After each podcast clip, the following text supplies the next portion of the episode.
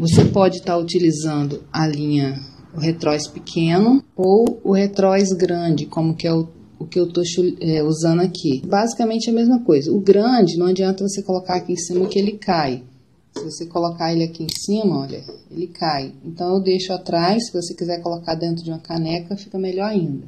E aí você põe a linha passando na frente desse, desse ferrinho aqui, olha. E vem. Então você passa a linha aqui atrás, passa, aqui tem uma setinha, olha, indicando. Aí você vem, a próxima é essa aqui, ó. Tem uma outra setinha aqui também, indicando. Você desce com a linha até embaixo, passa aqui por trás, olha, aí tem uma setinha aqui também indicando que você vai subir. Subiu, aí você passa atrás dessa, desse sargolinha aqui, olha. Esse ferrinho você abaixa ou levanta mexendo no volante da máquina. Aqui atrás, olha.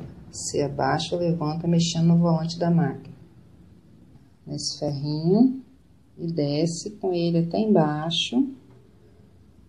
Chegando aqui embaixo, ele tem duas argolinhas aqui, de um lado e de outro. Você passa essa do lado esquerdo.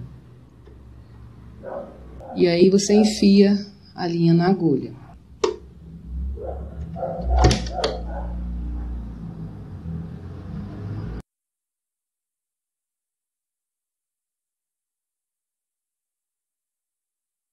Você enfia a linha na agulha daqui para lá, olha. E a agulha, ela tem uma valetinha aqui na frente. Essa valetinha você tem que estar tá voltado para o seu lado. Muitas pessoas vão costurar e aí quando coloca a agulha, coloca ao contrário. E aí a agulha, a, o ponto começa a embolar e a pessoa não sabe por quê. Um dos motivos é esse, que às vezes a pessoa colocou a agulha ao contrário.